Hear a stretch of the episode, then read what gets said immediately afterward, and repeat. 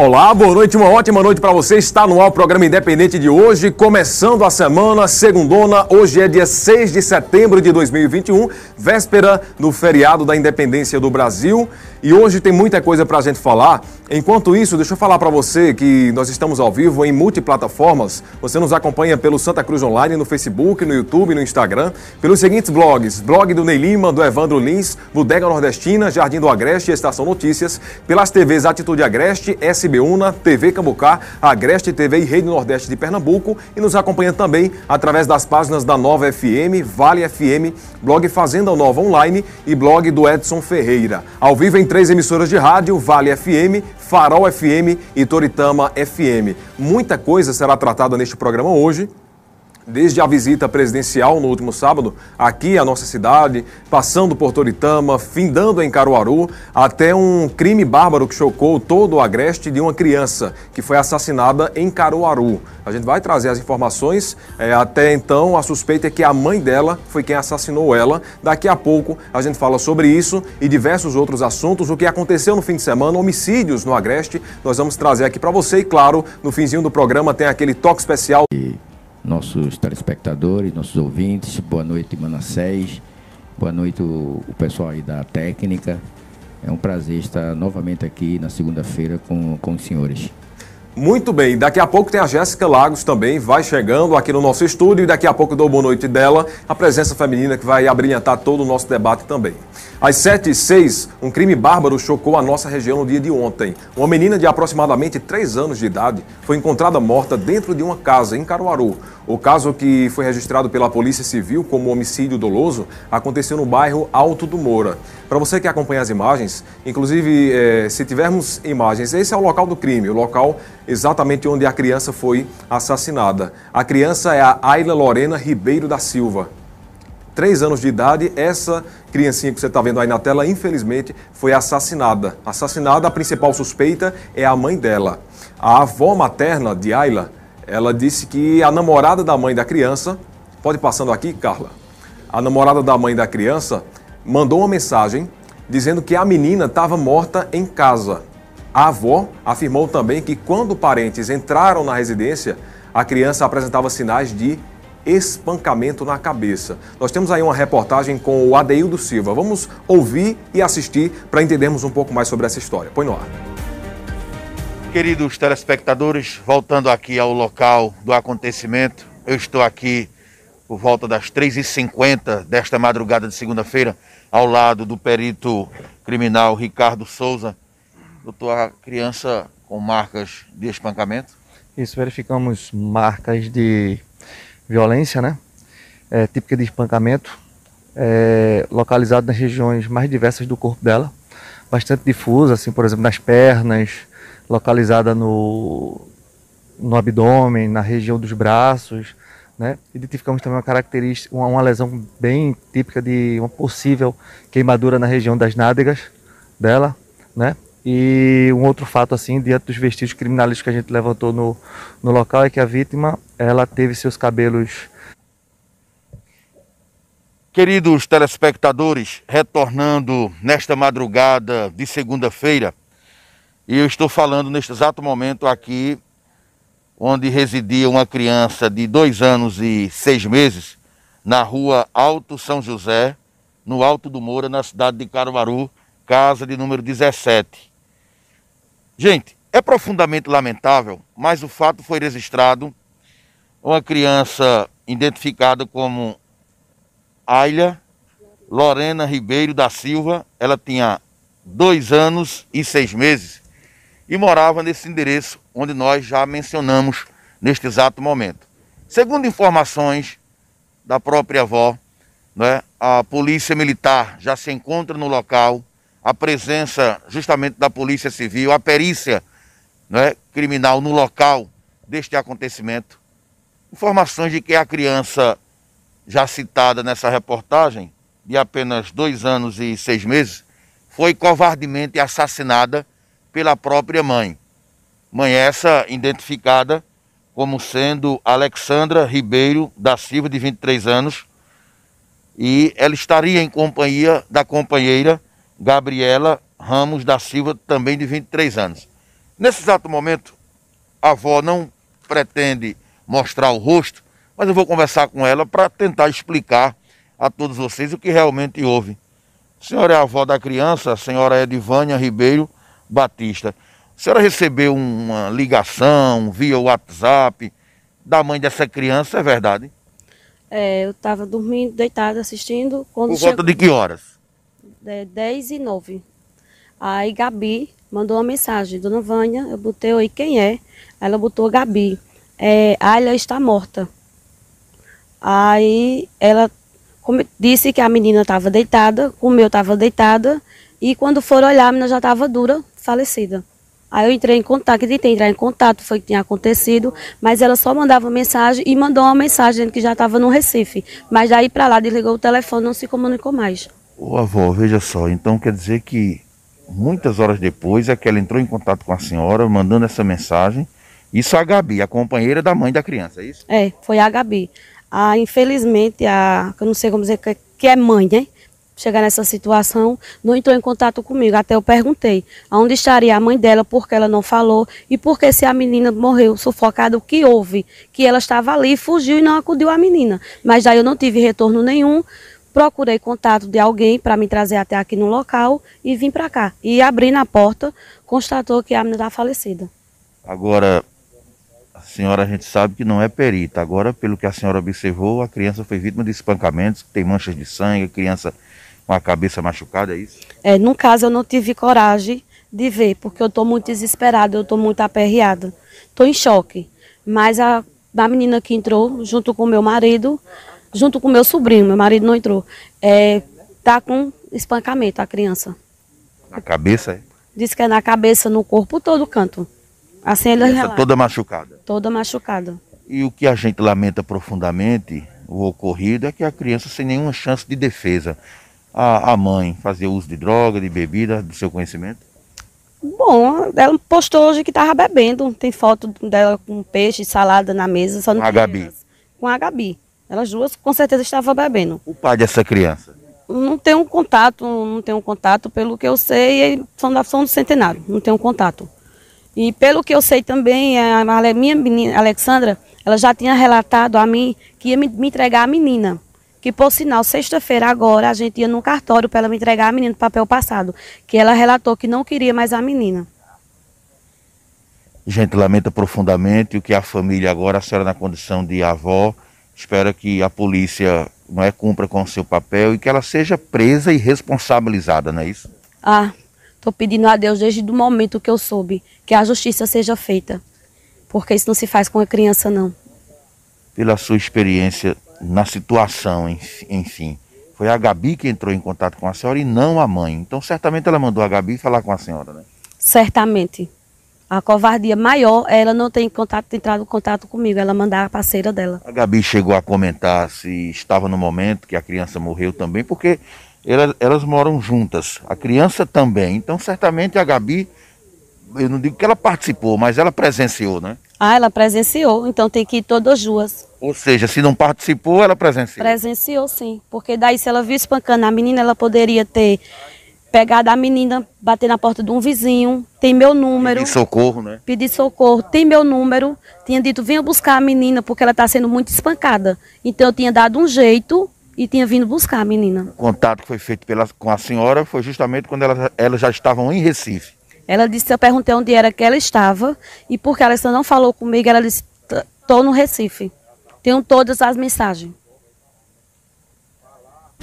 Olha, segundo a polícia, a mãe da criança, que é a principal suspeita de cometer o crime, foi localizada hoje, na tarde, em Sumé, ah, no estado da Paraíba. O perímetro, o perito criminal, corrigindo, Ricardo Souza, falou sobre o levantamento cadavérico. Você que acompanha o vídeo está vendo aí a foto da mãe da Ayla. Ela é a principal suspeita. É, ela também foi presa com a companheira dela. Nós não vamos divulgar a imagem. Melhor não, não divulgar a imagem não. Até porque essa não foi uma, uma imagem divulgada pela polícia. Essa imagem foi divulgada antes, mas está aí. Essa que está na tela é a mãe da Ayla. E agora você confere mais detalhes sobre esse crime com o perito criminal, Ricardo, que esteve fazendo o levantamento cadavérico no local onde a criança foi encontrada morta. Ricardo Souza, inicialmente aqui com a chegada dessa reportagem, a avó da criança relatou que a companheira da mãe disse que a criança estava morta é porque era, estava engasgada. Isso não foi constatado. A gente também vai aguardar é, o laudo tanatoscópico, que ele vai fazer uma descrição mais precisa da causa-morte, sendo que pela dinâmica observada no local, não parecia uma característica de que ela foi engasgada, mas sim violentada. Digo uma coisa para concluir, diante da situação, toda a perícia vai ser apresentada à Polícia Civil para que possa realmente dar realmente continuidade às investigações nesse caso. Exatamente, a Polícia Civil, juntamente com a Polícia Científica, é, é através do laudo técnico pericial, bem como com o laudo tanatoscópico, a gente fecha todo esse caso, é, descrevendo toda a dinâmica de como de fato e precisamente aconteceu esse lamentável crime. O senhor relata que o, a queimaduras em uma das partes do corpo provocada por quê? É, a princípio a gente não, não evita fazer algum comentário preliminar, mas vamos fazer as investigações mais cautelosas, especialmente por parte do, do, do, médico legista, que vai fazer a descrição mais precisa desse tipo de lesão e caracterizar se de fato foi uma queimadura e, e descrever tipicamente aquela lesão ali. Manchas de sangue na boca da criança? Isso, há os lábios bastante inchados, a sua face também bastante endemaciada e, e aí respingos de sangue na, na em torno das, da, das paredes do quarto no qual a criança se encontrava. A avó recebeu a informação por volta de 10 e 7 da noite, ela dizendo que a criança estava morta. Isso pode ter acontecido essa morte à tarde? É bem possível, né? Já vejo os fenômenos cadavéricos observados na, na criança e é possível de que em torno de, de, de em meados da no período vespertino, ou seja, da tarde, a vítima já tenha se encontrado em óbito.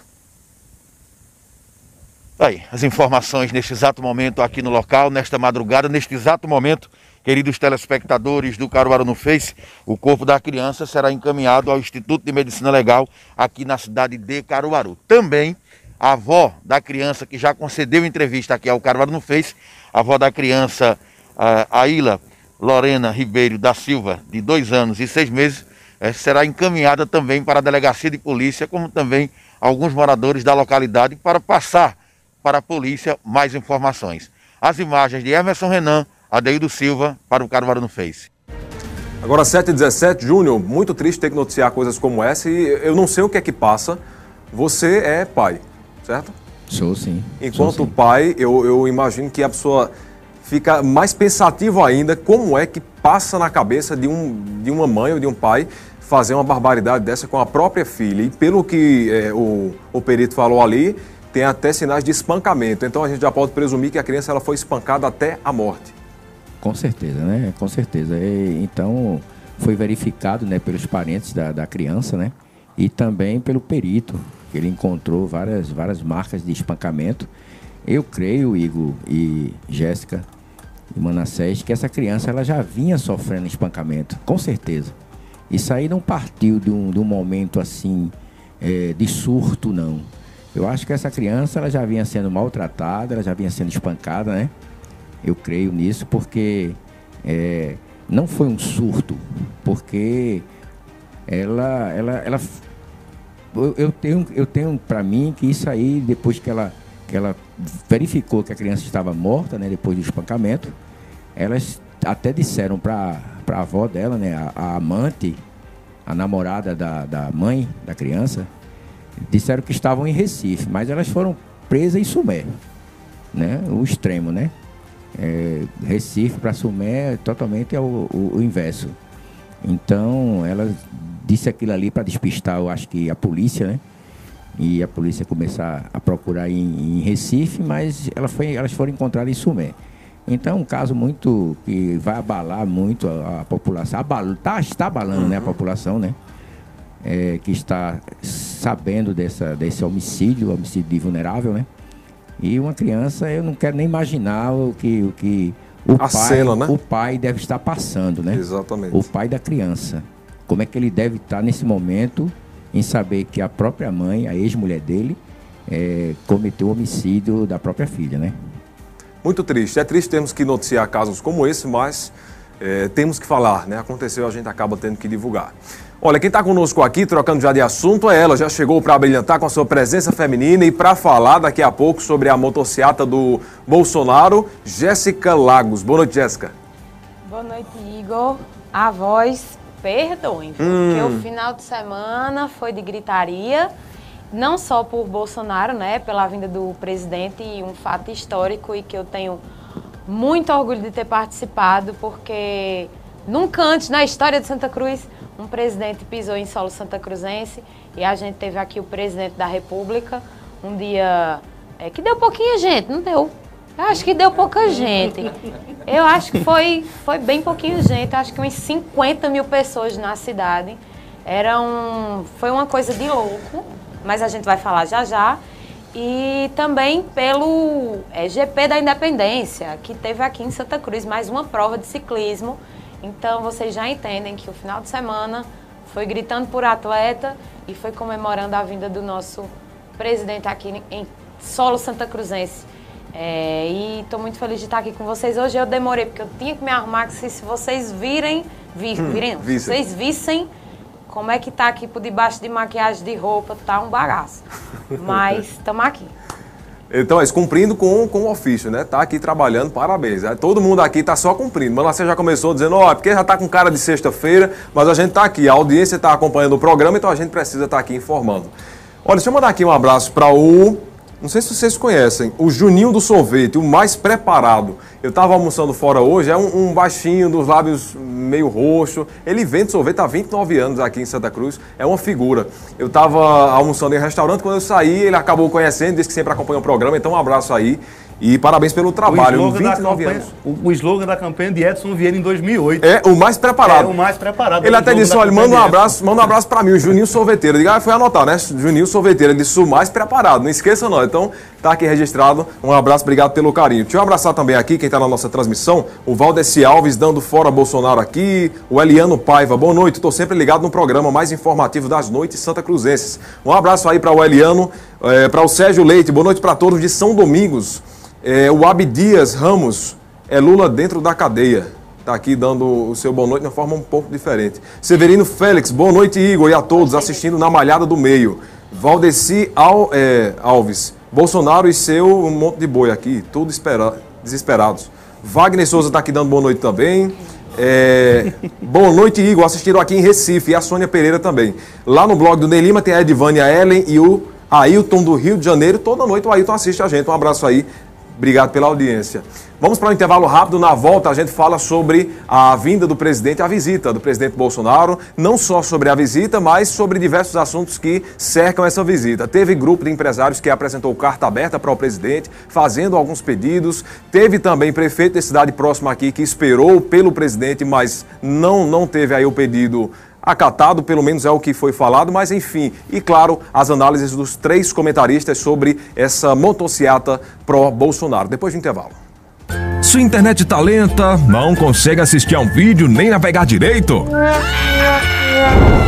Chegou a hora de você ter uma mega conexão de internet com muito mais velocidade. A Rede.com Telecom tem planos a partir de 50 megas, equipamentos modernos e suporte capacitado. E se liga, a Rede.com tem descontos para cada adesão por indicação. Assine já a Rede.com Telecom. Ligue ou chame no WhatsApp 819 9739 1023 ou 99404 5631.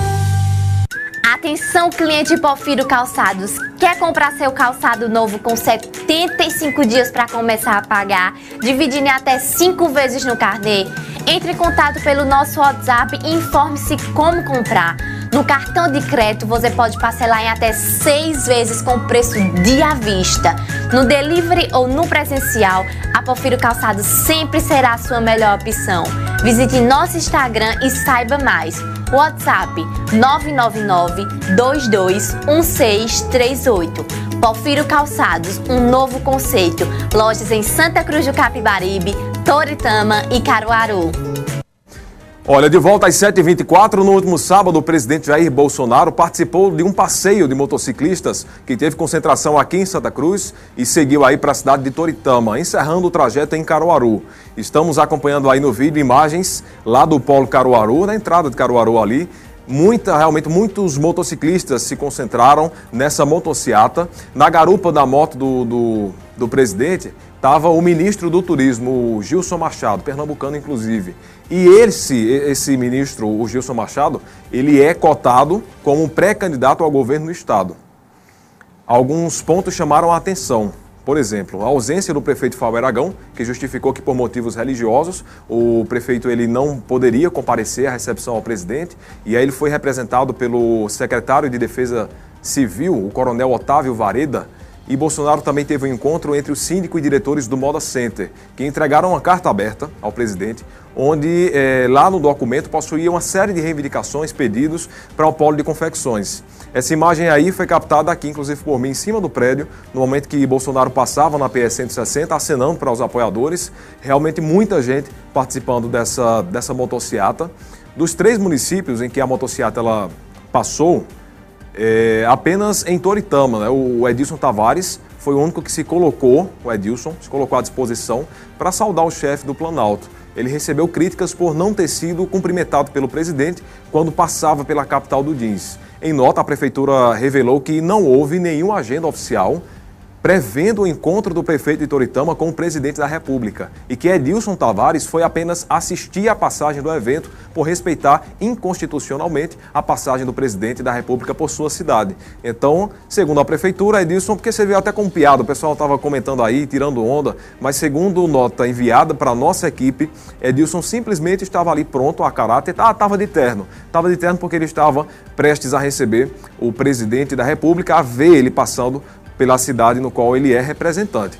E aí, deixa eu só trazer a análise rapidinho aqui, né, que não sei se vai ser rápida, começando pela presença feminina de Jéssica Lagos, a sua análise agora sobre a vinda do presidente, a passagem do presidente aqui por nossa cidade, não só pela cidade, mas por mais duas cidades que integram um polo de confecções.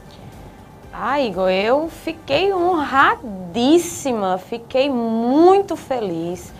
É, tá aí uma, uma pesquisa melhor do que essas pesquisas encomendadas. Porque eu, eu ainda vi, Manassés acabou de me mostrar aqui que tem gente na internet falando que esse tanto de gente é montagem. Gente, para os contras, né? É não, é não. Isso é o povo realmente na rua. Eu vou dizer que eu vi a chegada dele no Moda Center. É, ele passou do meu lado, eu estava ali é, com, com o pessoal do Moda Center, ele passou do lado da gente de moto.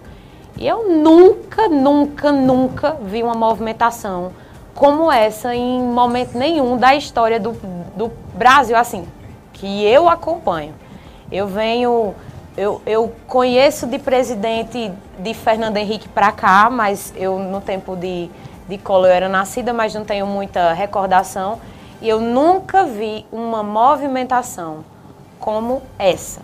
Santa Cruz se encheu de gente, foi uma coisa bonita de se ver. Quando eu cheguei aqui na Avante, a primeira pessoa que eu reconheci foi Igor, ali de baixo. eu digo, rapaz, é ali de cima que eu vou acompanhar. Vim aqui para cima da, do prédio da Avante, me encontrei com Manassés, com o Igor e com Ney, que estavam lá em cima acompanhando.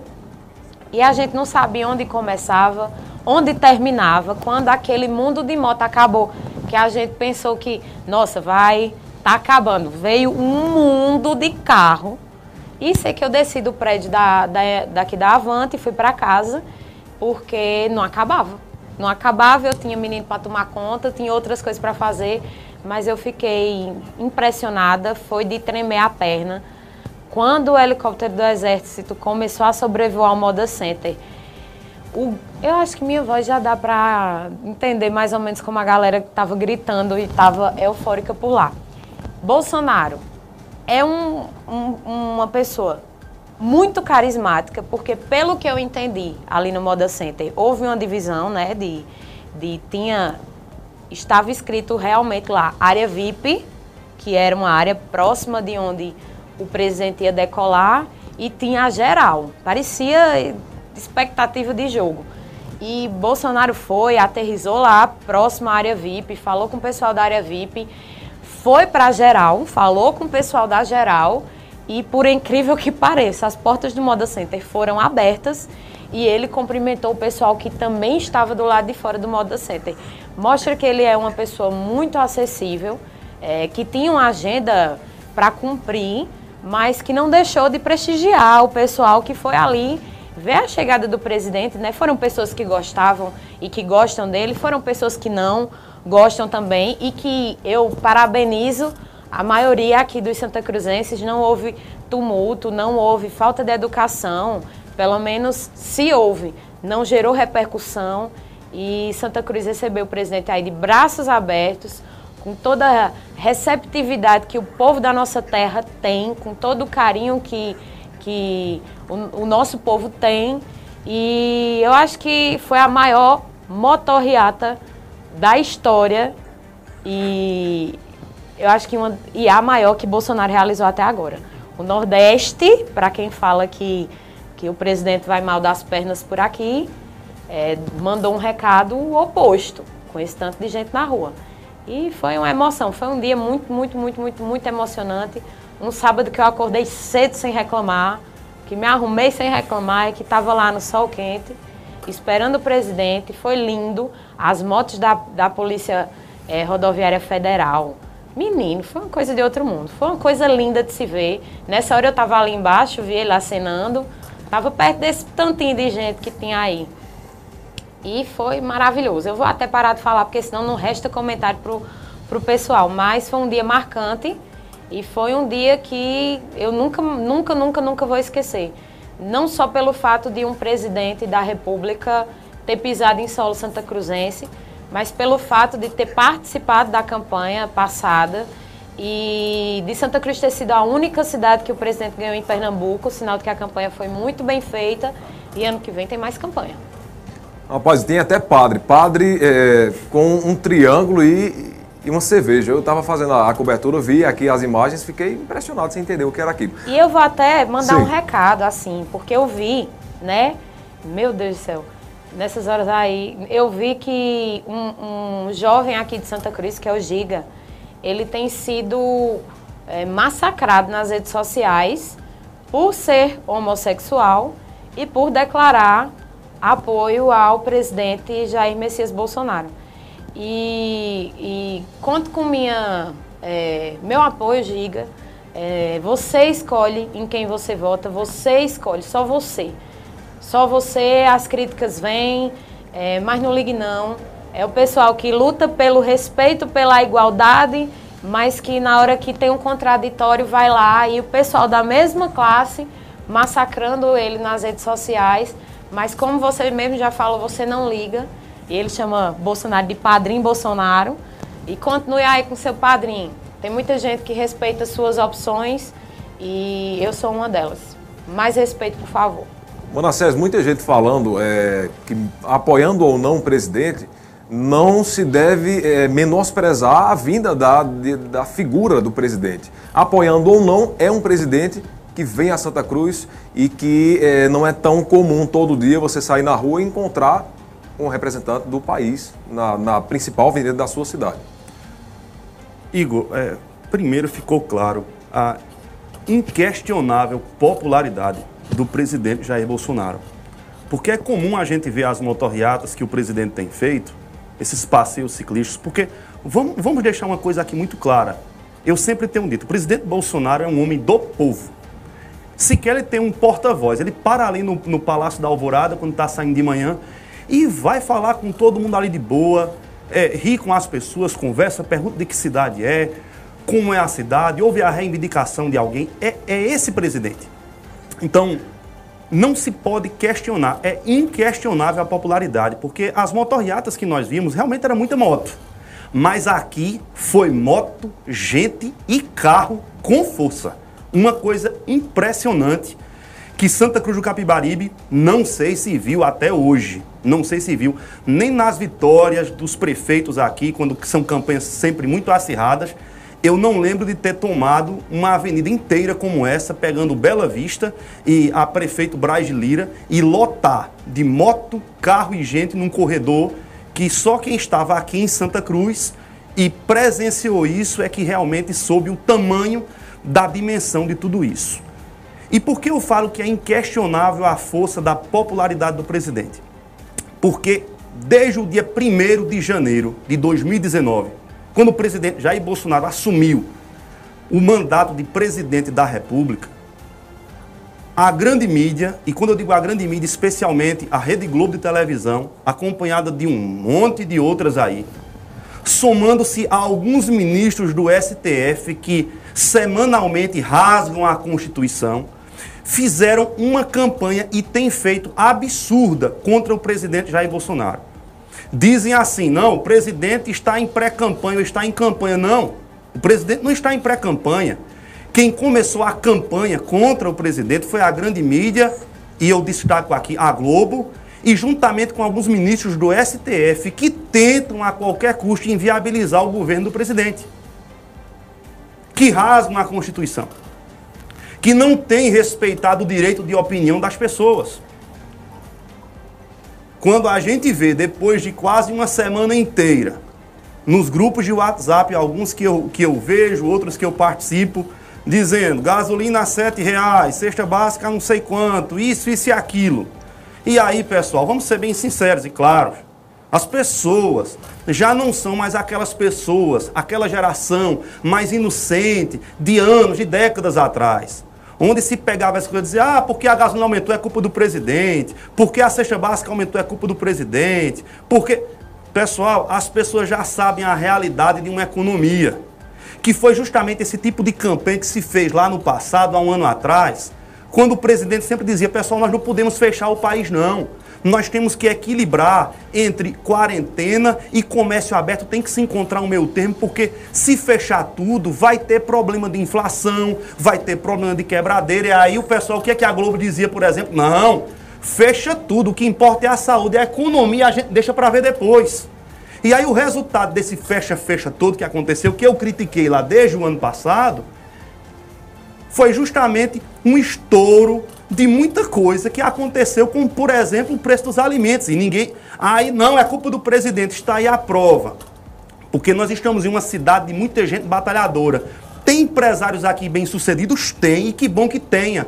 Mas nós sabemos que a grande maioria das pessoas aqui, Jéssica e Júnior, são de pequenos comerciantes que sabem como é a luta para todos os dias se levantar, montar seu negócio, dos trabalhadores, dos colaboradores, dos carroceiros, do, dos motociclistas na área de mototáxi, do, de gente que trabalha com, com carro como Uber, mototáxi, ou toyoteiro, e o retrato é que a população, em sua grande maioria, dentro de Santa Cruz do Capibaribe, recebeu o presidente de braços abertos, honrando a figura do presidente da República, que nunca, diga-se de passagem, nunca na história de Santa Cruz, como bem disse Jéssica, e já dizia um outro conhecido político nesse país, se viu um presidente da República nessa cidade. Então nós somos honrados pela presença dele e ao mesmo tempo honramos um presidente que tem dentro dos seus limites, não tem presidente perfeito, não tem prefeito perfeito, não há governador prefeito perfeito, não há.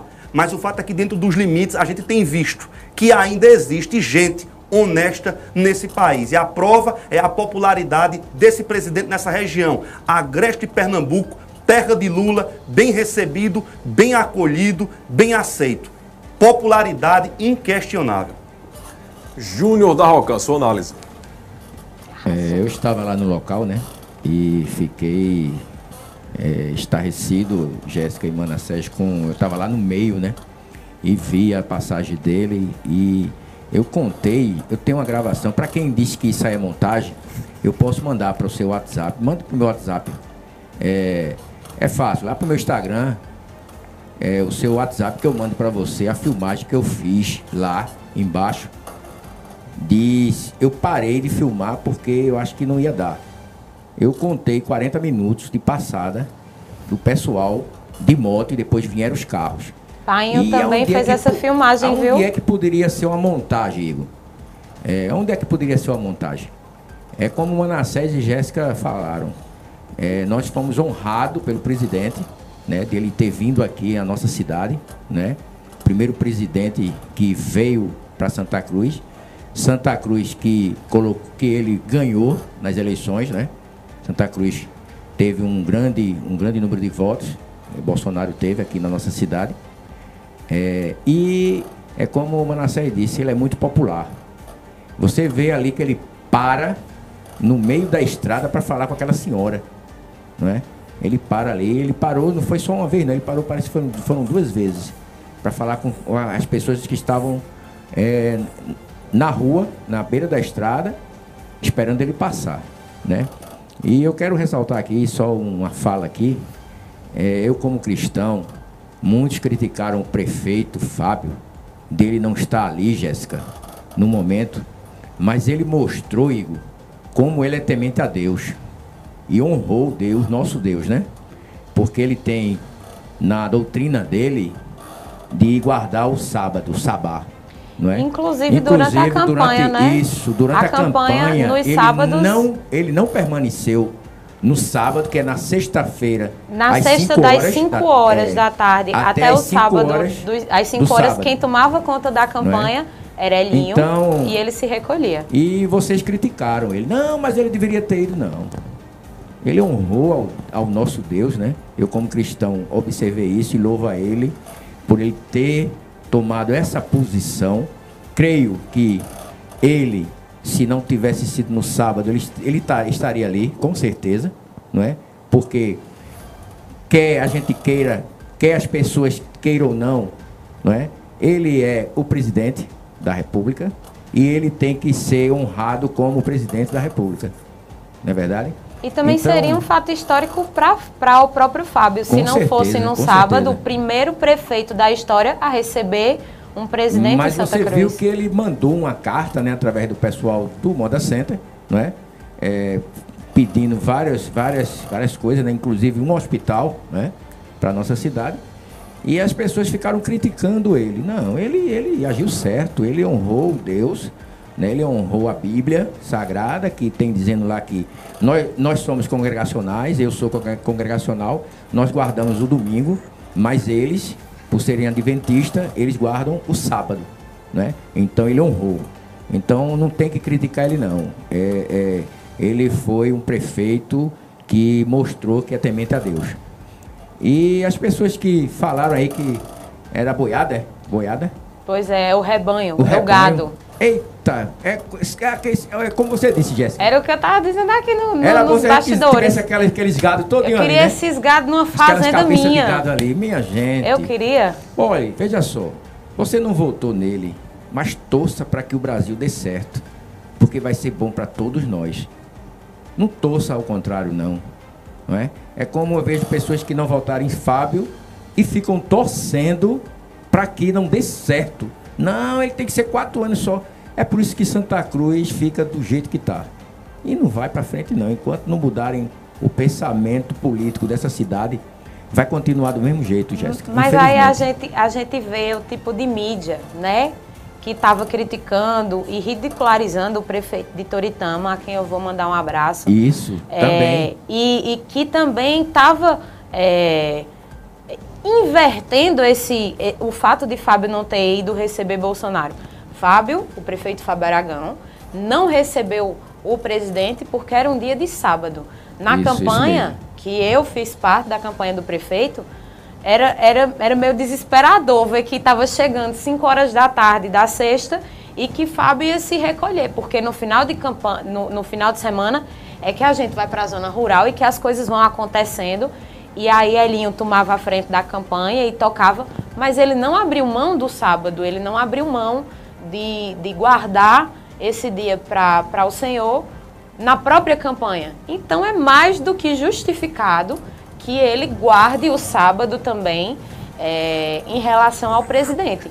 Não tenho sombra de dúvidas que se fosse num domingo ou numa sexta antes do pôr do sol, o prefeito estaria ali recebendo sim o presidente e o, o, o, o prefeito lá de Toritama, o Edilson, é, também é, deu, fez a nota, né, a prefeitura de Toritama, dizendo que eles estavam acompanhando o percurso, iam ver a, a passagem ali do presidente, até porque é, não, não é muito difícil de, de juntar o Lé com o Cré, como fala minha avó, e imaginar que uma parada do presidente ali em Toritama seria um caos, porque tinham mais de 50 pessoas com na certeza. cola do presidente e fora as pessoas que estavam em Toritama. Isso. E, e não, seria inviável a parada ali em Toritama é, do presidente por questão de logística, por questão até de segurança, né, de, do, do próprio presidente. Mas A gente vê o tipo de mídia que que estava tentando ridicularizar o prefeito e tentando inverter a situação aqui em Santa Cruz também.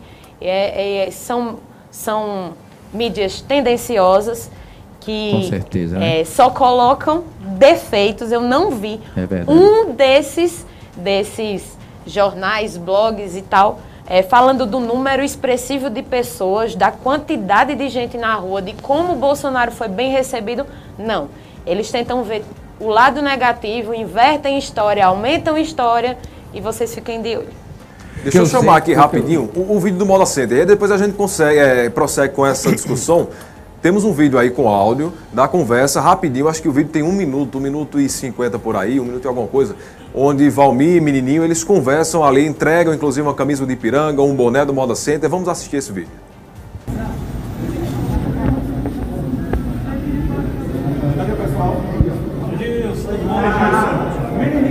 Menininho, 110, 110. Esquece pra mim. Vai, vai, vai.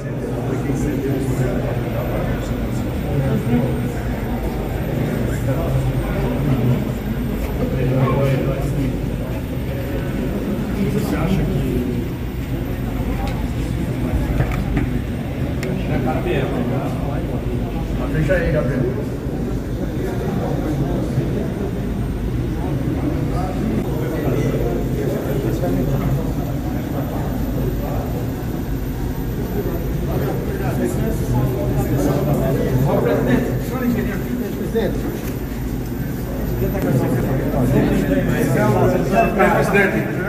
o que, o que achou do Moda Center lá? Isso é o príncipe- isso é o sítio de lá, viu? São 7 mil donos aqui na você tem lá. Privado. Força do, do, do trabalho do pessoal lá. Infelizmente a gente não tem um hospital. Mas espero que o senhor se sensibilize aí para fazer o gesto para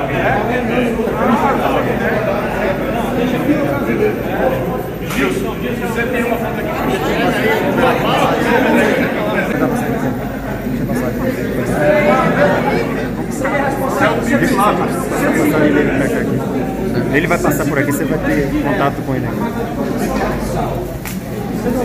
Pronto, então tá aí as imagens. É, depois disso, o presidente pegou a camisa do Ipiranga, fez uma foto. Nesse mesmo momento, foi entregue uma carta aberta. Enquanto tá com as imagens na tela, eu vou acessar aqui o blog do Moda Center para falar a você exatamente o que foi entregue, o que foi pedido, as reivindicações dessa carta aberta que o Moda Center entregou. É, o Júnior trouxe uma informação aqui que essa carta teve envolvimento do prefeito, é isso? Do, do Fábio? Não.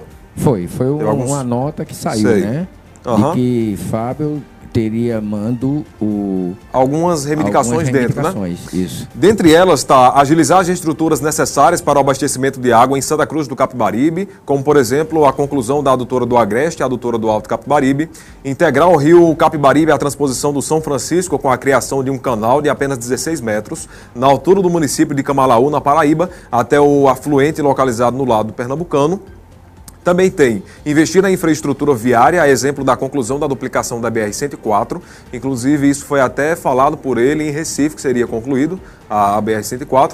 É, conclusão da ferrovia transnordestina, implantar uma escola técnica federal em Santa Cruz do Capibaribe, viabilizar a instalação de um escritório do SEBRAE em Santa Cruz, reativar o cartão BNDES para o- as micro e pequenas empresas, é, para que elas possam adquirir máquinas e insumos para a sua produção, descentralizar o Fundo Constitucional de Financiamento do Nordeste, o FNE, distribuindo os recursos para serem aplicados pelo Banco do Brasil e a Caixa Econômica, inclusive deram a sugestão é, de 50% para o, o Banco, o BN, BNB, e 25% para o Banco do Brasil, além de 25% para a Caixa Econômica. A nona é, o nono pedido foi providenciar a melhoria dos serviços de saneamento básico do município de Santa Cruz. O décimo, incluir Santa Cruz no plano geral de metas da universalização com investimentos de infraestrutura de fibra ótica para garantir uma internet com mais velocidade. Ainda no vídeo a gente consegue observar que Valmir ele também falou que aqui não tinha um hospital. Então ele também pediu um hospital eh, para a nossa região. É, rapidinho, é, deixa eu só trazer aqui um último comentário do, do Manassés, porque para a gente finalizar esse assunto, uma coisa que tem até me chamado a atenção é a presença de Gilson Machado. Em outra oportunidade ele esteve aqui, junto do ministro da Saúde, não me lembro o nome dele, mas ele esteve aqui, Gilson Machado, ministro da Saúde, E é, Gilson Machado, ele tem aí, está se cogitando o nome dele para o governo do Estado. E aí, o que, é que você acha sobre isso? Qual a sua análise? É apenas uma questão especulativa. Lógico que o presidente é, esteve aqui com o ministro Gilson Machado, é da região, é do Nordeste, é de Pernambuco, e um ministro que já liberou é, é, é verbas para essa região. Por exemplo, agora em junho, o ministro esteve aí em Caruaru, junto com a prefeita Raquel Lira, para uma liberação de uma verba de 30 milhões de reais para ampliação do aeroporto aí em Caruaru. Quando o presidente esteve agora aqui, na sexta-feira, numa reunião na FIEP com empresários de Pernambuco, reunidos ali em Recife, ele anunciou, inclusive através do ministro Tarcísio, que é o ministro da Infraestrutura do governo, que tem trabalhado a beça pelo Brasil todo, anunciou já a liberação para conclusão dessa obra da BR-104 que se arrasta há tanto tempo. Então a gente vê atos governamentais voltados para a região do Agreste e, evidentemente, se, por exemplo, o presidente estivesse no Rio Grande do Sul, havendo, juntamente com ele, um ministro do Rio Grande do Sul, seria a pessoa que o presidente, lógico, que iria trazer junto dele para o, o, estado em que estaria andando, em que estaria sendo recebido, onde estaria anunciando a liberação de recursos, verbas, o que fosse necessário para melhorar aquele estado. No caso de Pernambuco, ele trouxe o ministro Gilson, porque é o ministro da terra, óbvio. Agora, evidentemente, que aí a imprensa, aí a mídia vai especular se ele é candidato, se não é. Isso não é o caso, até agora que eu saiba, a não ser que esteve agora há pouco nos jornais, se o ministro disse se é pré-candidato, se tem interesse, não vi nada disso. Vi tão somente o presidente trazendo em sua comitiva um ministro que é da região e que já mostrou serviço ao liberar uma verba de 30 milhões para a prefeitura de Caruaru a fim de que seja ampliado o aeroporto aí na cidade vizinha nossa, a capital do Agreste aí, a terra do mestre Vitalino. Uma obra importante e agora vem essa justamente para fechar esse ambiente que nós tanto precisamos, que é justamente o trecho da duplicação entre a cidade de Toritama, né, ali o início da cidade de Toritama, até a gente tem a, necessidade de que seja pelo menos até aqui a entrada de Pão de Açúcar, onde dá acesso à PS 160 para Santa Cruz de Capibaribe. Obras acertadas, pontuais, que sem dúvida vão beneficiar bastante o Agreste do estado de Pernambuco. Aliás, o presidente fez questão de trazer o próprio um áudio com o próprio ministro eh, da infraestrutura lá na FIEP para deixar muito claro que o ministro, quando diz assim, vou fazer, é um daqueles ministros que gosta de trabalhar, de domingo a domingo ele está presente. Aí está o Gilson também em Pernambuco fazendo o seu papel como ministro do governo federal na área do turismo, fazendo o que é necessário pela nossa região. Agora, 7h51, te, teve. A gente não tem tempo para colocar, mas teve um pronunciamento. Nós estávamos com ele, ele tem 12 minutos, mas a gente não vai conseguir devido ao tempo, certo? Mas um dos pontos principais do pronunciamento foi a questão do São João. Gilson Machado disse que, segundo o presidente, São João do Caruaru do ano que vem, 2022, vai valer por dois. Acho que isso foi bem falado. Nós não temos tempo, infelizmente, então vamos chamar o intervalo. Na volta, Eri Santos com esporte. Ei, confeccionista, me fala uma coisa: sua confecção está preparada para o futuro? Lembre-se que para sair na frente é preciso estar sempre atualizado. E só na Mactal você encontra máquinas de última geração com tecnologia de ponta para deixar sua confecção mais produtiva e ágil. Tá esperando o quê? Comece já a mudança Mactal dentro da sua confecção. Converse com um dos nossos consultores e saiba mais. Arroba Mactal Importadora. Entre em contato pelo WhatsApp 996929826 ou vá até a nossa loja na Avenida João Francisco Aragão, número 203, no centro de Santa Cruz do Capibaribe. A construção do Altas Horas Outlet está a todo vapor. Em breve, os clientes do Polo de Confecções de Pernambuco vão poder contar com um imenso espaço para compras, com conforto, com segurança e sofisticação. Conheça o nosso exclusivo modelo Loja Box, um empreendimento com a qualidade que vai fazer o Polo de Confecções de Pernambuco se desenvolver ainda mais. Entre em contato com o nosso plantão de vendas e garanta sua loja com condições especiais. Saia do aluguel e invista no que é seu. De volta agora falando sobre futebol com ele, Eri Santos. Já está comigo aqui na tela, dá para dividir nós dois aqui? Pronto. Eri, boa noite para você. Legal. Seja bem-vindo ao programa mais uma vez. Ô, Igor, um abraço para você, para todo mundo aí no estúdio. Essa segunda-feira com cara de feriado, né? Rapaz? Pois é, né? Todo mundo jeito. esperando o feriado amanhã, né? É, fazer o quê, né? Criar os feriados, vamos ter que aproveitar. Ontem, domingo, Aí você fica nesse meio aí de um, de um feriado. Não é o de um feriado dia, quase dia perdido. útil no meio um. Não é? Poderia Não, ser na de segunda. semana, é complicado. Vai fazer o quê? Vamos Poderia aproveitar, né? hoje. Já que tem feriado, é. É. podia ter sido hoje. Mas se não foi hoje, é amanhã a gente aproveita. Eri, sem muita conversa, a Série A2 do Campeonato Pernambucano de Futebol começou nesse fim de semana. É, lembrando que o Ipiranga estreia amanhã, né, contra o, o Serrano. E aí eu queria que você falasse aí nesses primeiros jogos. Caruaru City, Ibis venceram. Tivemos aí três jogos empatados. Algum resultado desses lhe surpreendeu ou já era esperado? Não, já era esperado. A, a gente poderia falar até, talvez, dessa vitória do Ibis, né? Porque uh, o Ibis, inclusive, a gente tentando descobrir como é que esse clube viria para a competição, e o presidente disse que teria uma boa equipe, uma boa participação, mas que não iria revelar qual elenco, quais os jogadores, enfim.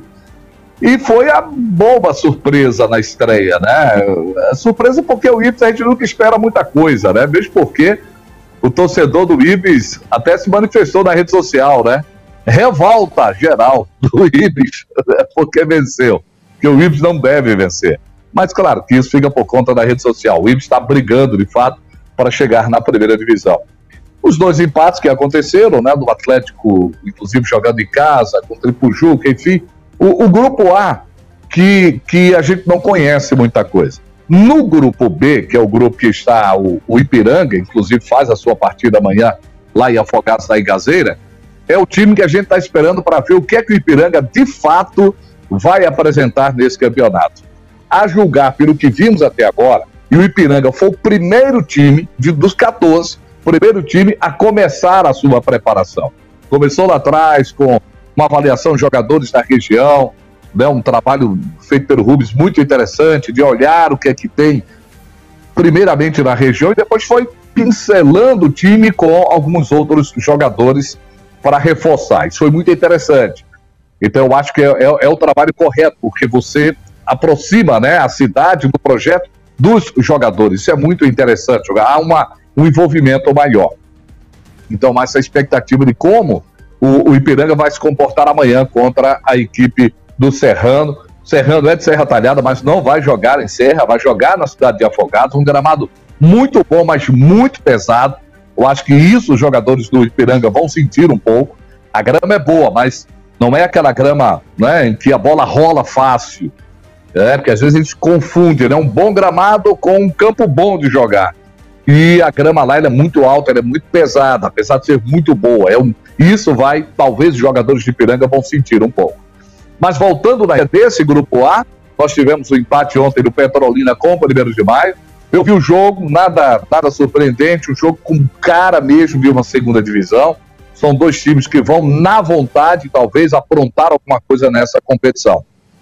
Já o Caruaru City, que fez a estreia contra a equipe do Ipiranga, esse time realmente demonstrou ser uma equipe com condições de chegar, de brigar bem pela primeira divisão, pela maneira como jogou contra o Pesqueira, pela maneira como se apresentou, com um bom desenho tático. A vitória 3 a 1 não foi, não foi obra do acaso, foi obra de um time que está bem ajustado para essa competição, viu, Igor? Eri, eu não poderia deixar a sua participação e não falar do jogo da Argentina, que nem eu que entendo muito de jogo, Rapaz. eu vi o que aconteceu, né? Eu estava por dentro disso, agentes da Anvisa e da Polícia Federal entraram em campo ontem para retirar quatro jogadores da Argentina durante o primeiro tempo da partida contra o Brasil. Isso pelas eliminatórias da Copa do Mundo. A bola estava rolando e o jogo foi paralisado com seis minutos de partida, inclusive. Em seguida, todos os jogadores da Argentina saíram, foram para o vestiário. E aí eu queria que você falasse eh, sobre o que aconteceu, essa confusão. Afinal, quem era que estava errado nessa história? Tinha errado? Quem era esse? Olha, se tem algo errado, está todo mundo errado. Né? Aliás, está claro que erraram, erraram, porque é, a Argentina não chegou ontem na hora do jogo, chegou no Brasil na, na sexta-feira. É, a própria Anvisa diz que teve conversa com a Argentina no sábado para dizer para ele que, que os jogadores não poderiam entrar em campo.